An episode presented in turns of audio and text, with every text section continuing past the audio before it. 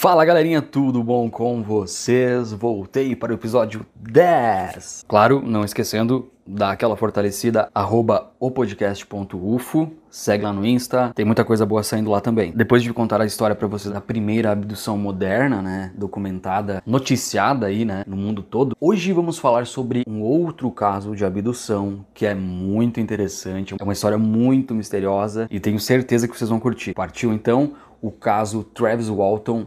Roda a vinheta. Okay, Houston, we've had a problem here.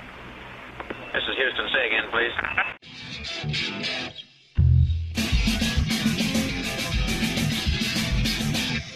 Então, sem mais delongas, sejam todos bem-vindos para mais um episódio. Hoje vamos falar sobre o caso Travis Walton, que aconteceu em 1975, mais precisamente no dia 5 de novembro de 1975. Na verdade, o acontecido foi à noite, mas Vamos contar a história desde o início. Um dia normal, Travis e um grupo de seis amigos, seis colegas de trabalho dele, todos residentes ali do Arizona, nos Estados Unidos. O que acontece? O Travis tinha o seu melhor amigo, Mike Rogers, e o Mike havia conseguido um contrato e eles estavam trabalhando na Floresta Nacional lá de City Griffs, no Arizona, trabalhando para o serviço florestal. Uh, o Mike, que era o melhor amigo do Travis, inclusive o Travis, ele namorava, depois acabou casando com a irmã do Mike, uma moça chamada Dana, né? Mas então toda a turma estavam lá, o Travis, o Mike, o Rogers, o Allen Davis, o John Gullich, o Dwayne Smith, o Kenneth Peterson e o Steve Pierce. Esses eram os caras que estavam trabalhando lá na floresta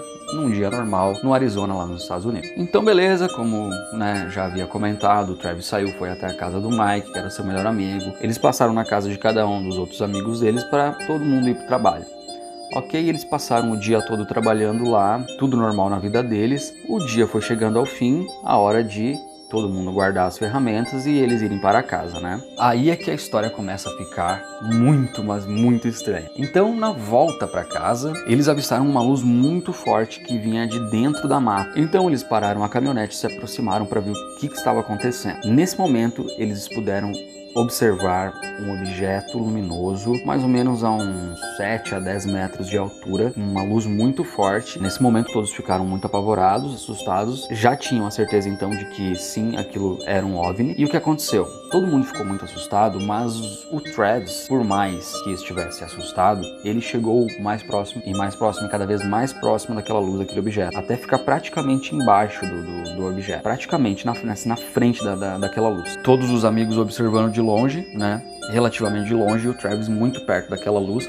E aí o que aconteceu nesse momento? Um flash de luz atingiu ele e é assim, ó, eu vou descrever para vocês imaginarem uma cena de filme assim mesmo, assim como se aquela luz realmente fosse levar ele. Mas o que aconteceu? Aquela luz levantou ele mais ou menos uns 6 metros de altura e jogou ele, assim, 6 metros no ar jogou ele. Ele caiu duro no chão. Todo mundo imaginou que ele tivesse morrido, porque foi muito assustador. E o que aconteceu? Naquela hora, no pânico, desespero, eles entraram na caminhonete novamente e saíram fugindo, né? Todo mundo apavorado com o que tinha acontecido. Imagina só uma cena daquelas. Imagina só pro Mike, que era o seu melhor amigo, né? Tinha deixado lá o Travis dado como morto, né? Eles imaginavam pelo menos que ele estivesse morto. Ninguém sabia o que, o que fazer, porque eles não sabiam o que estava acontecendo. Mas enfim, aconteceu isso, eles fugiram e depois de um, de um tempinho, assim, o Mike parou a caminhonete, todo mundo apavorado, e eles meio que se arrependeram, pensaram, cara, a gente deixou o Travis lá, só Deus sabe que, o que aconteceu, o que pode ainda acontecer.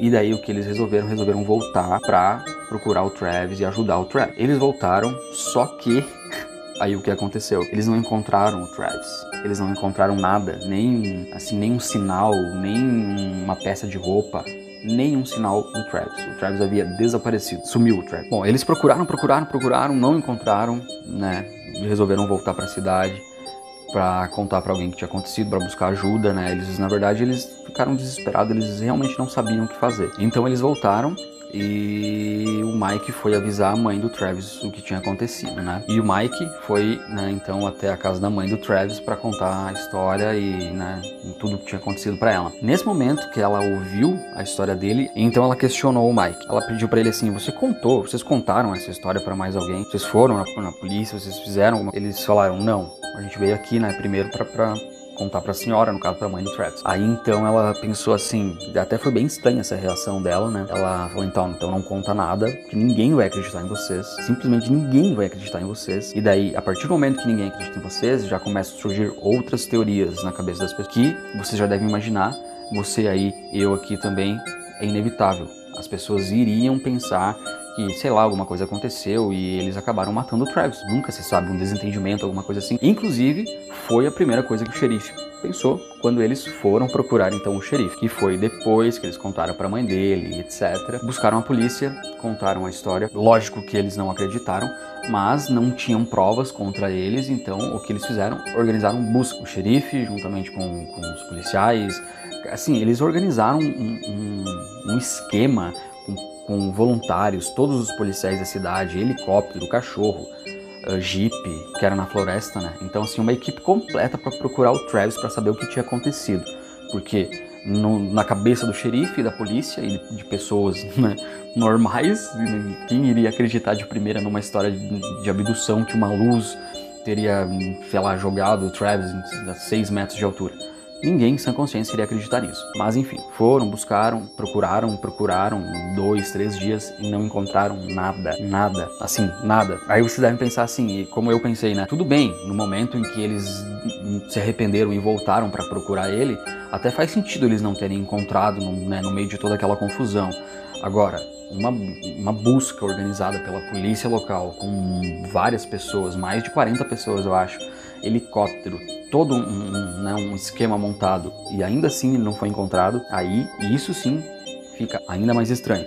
Mas pera, pera, calma que não é nem o começo de tudo que aconteceu. Então, depois de terem organizado as buscas, não ter nenhum vestígio do Travis, aí sim o xerife e a polícia já se deu ao trabalho de começar a né, imaginar e pensar em outras hipóteses e a primeira é o que? Alguém se desentendeu com o Travis, alguma coisa aconteceu, essas coisas acontecem, a gente vê todo dia, né? Notícias assim. E acabaram brigando, não sei, alguma coisa aconteceu, mataram ele, ou alguma explicação cabível, né, existe para esse caso. Foi isso que o xerife pensou. Então, a partir do momento que os amigos, os seis amigos, colegas de trabalho do Travis passaram a ser suspeitos, o que a polícia resolveu fazer? Teste de mentira, polígrafo. Fizeram teste de mentira em todos eles em todos, os seis amigos do Travis, os seis colegas do Travis. Eu digo amigos, mas eles eram mais colegas, mas era o Mike mesmo que era bem amigo dele. E todos passaram, todos passaram, todos os testes acusaram que eles sim estavam falando a verdade, eles não haviam feito nada com o Travis, não haviam brigado, não haviam matado, não, não, ninguém fez nada com o Travis. E aparentemente a história é a mesma das seis pessoas, as seis pessoas contam a mesma história e as seis pessoas passaram nos testes. Aí agora vocês devem estar se perguntando: pô, Lucas, mais um caso que a gente chega no fim e não tem nenhuma solução, o cara desapareceu, ninguém. passaram anos e ninguém descobriu nada. Não, não. Presta atenção no que aconteceu depois das buscas, depois do teste de mentira em todos eles, todos eles serem passados. Agora vem uma nova parte da história.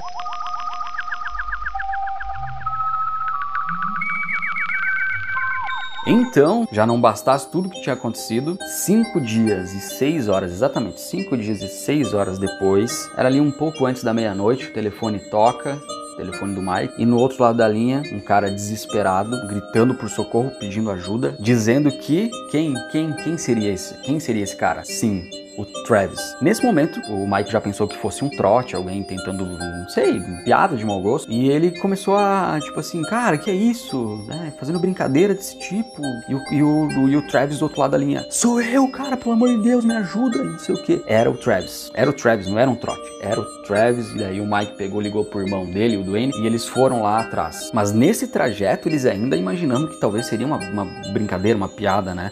Eles estavam indo lá, mas já na cabeça que eles não iam encontrar o Travis. Imagina, cinco dias depois, todo mundo desesperado, haviam feito por três dias seguidos buscas e nada e nada, então eles já estavam assim desesperançosos, eu diria, né? Só que era o Travis. A grande questão é essa: eles chegaram lá e realmente era o Travis. Cinco dias e seis horas depois, era o Travis na beira da estrada, numa cabine telefônica. Ele tava, eu acho que, com uma ou duas peças de roupa. E algumas histórias dizem que ele estava nu, como no, no próprio filme, que agora na metade do episódio veio isso, então já vou passar a dica do filme. Em 1993 foi lançado o filme Fogo no Céu, que é baseado nessa história, tá?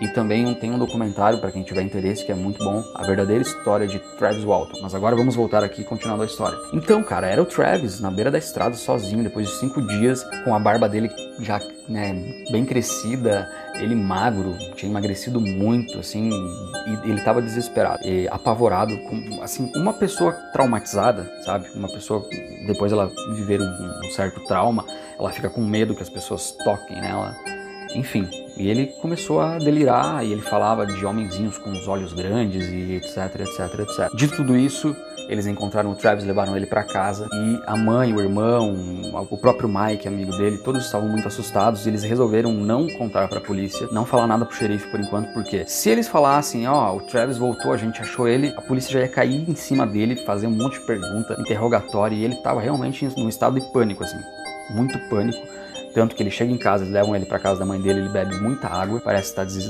muito desidratado, né?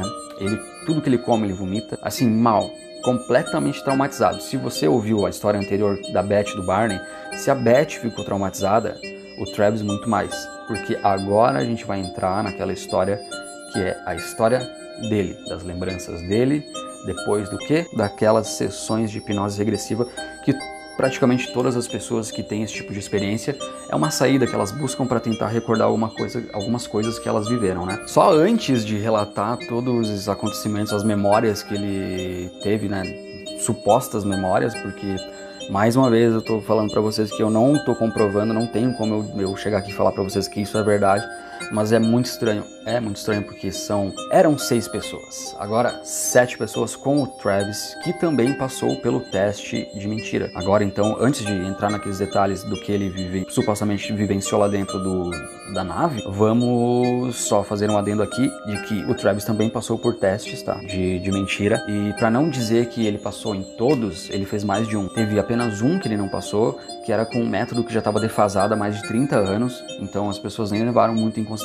A questão é que ele passou por mais dois ou três testes e ele e em todos eles o que os testes revelaram é que ele sim estava dizendo a verdade. Então o que nós temos aqui são sete pessoas com a mesma história e as sete pessoas passaram pelos mesmos testes. Todas as sete pessoas confirmaram a mesma história. Então assim, e aí? Será que isso foi um delírio coletivo? Sete pessoas tiveram a mesma ilusão? Como, como, isso, como isso pode acontecer? É claro que os céticos vão, né? Eles sempre estão munidos de muitas justificativas sem nexo, mas aí tá mais uma, um questionamento e uma dúvida para vocês referente a esse caso. Sete pessoas que aparentemente vivenciaram, tiveram uma experiência com OVNIs, com um contato, e as sete pessoas passaram por, por testes de mentira. Sete pessoas, segundo os testes, estavam falando a verdade. Quer dizer, o que isso significa? Então, são sete malucos, sendo que eles passaram até por testes de droga, não acusou nada. Então, né, se alguém falar, ah, os caras deviam trabalhar lá no meio do mato e depois eles ficavam loucos lá, usavam alguma coisa. Não, eles passaram por testes. Mas enfim, essa era uma discussão que eu queria deixar pro final do episódio, mas acabou vindo antes, mas tudo bem. Agora vamos entrar lá nos detalhes do que o Travis teria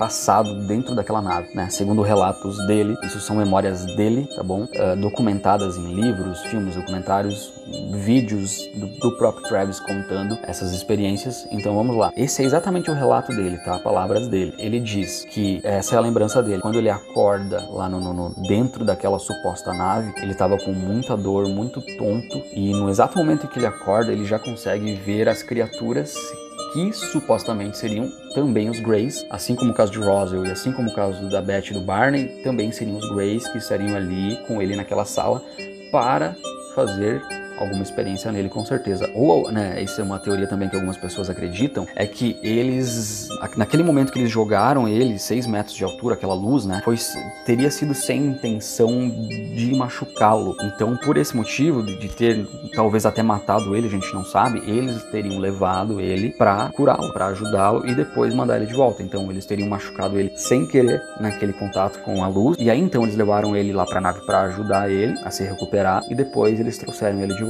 Essa é uma teoria. Mas enfim, então ele estava lá, ele viu as criaturas e nesse momento ele ficou muito apavorado. E segundo relatos dele, né, essas criaturas empurraram ele, ele gritou muito assim, ele estava realmente muito assustado, em pânico, assim como quando ele foi encontrado. Ele pegou um objeto, não sei qual objeto, de cima de uma mesa que tinha lá, com muito medo. Então, nesse momento em que ele pegou o objeto para tentar se defender, né, ele ia atacar eles, alguma coisa assim. Nesse momento eles ergueram as mãos assim, como num gesto assim de tipo assim, calma, calma. Eles ergueram as mãos, recuaram e saíram da sala. Saíram saíram da sala, tipo assim, ó, calma, a gente não vai fazer mal, não precisa disso. Segundo o que ele disse. Aí então, nesse momento, ele teria saído dessa sala, saiu correndo, doido, né? Entrou num corredor ali para tentar fugir, achar a saída. Nesse trajeto, ele entra numa sala e dá de cara com outro ser. Esse ser, que não seria um Grey, seria um ser alto, de uns dois metros de altura, loiro, que, para quem já conhece um pouco mais desses assuntos, e para quem não conhece também não tem problema, que eu vou falar disso também, mas ele teria encontrado então um que seria um extraterrestre nórdico, que é essa essa raça que é alta, que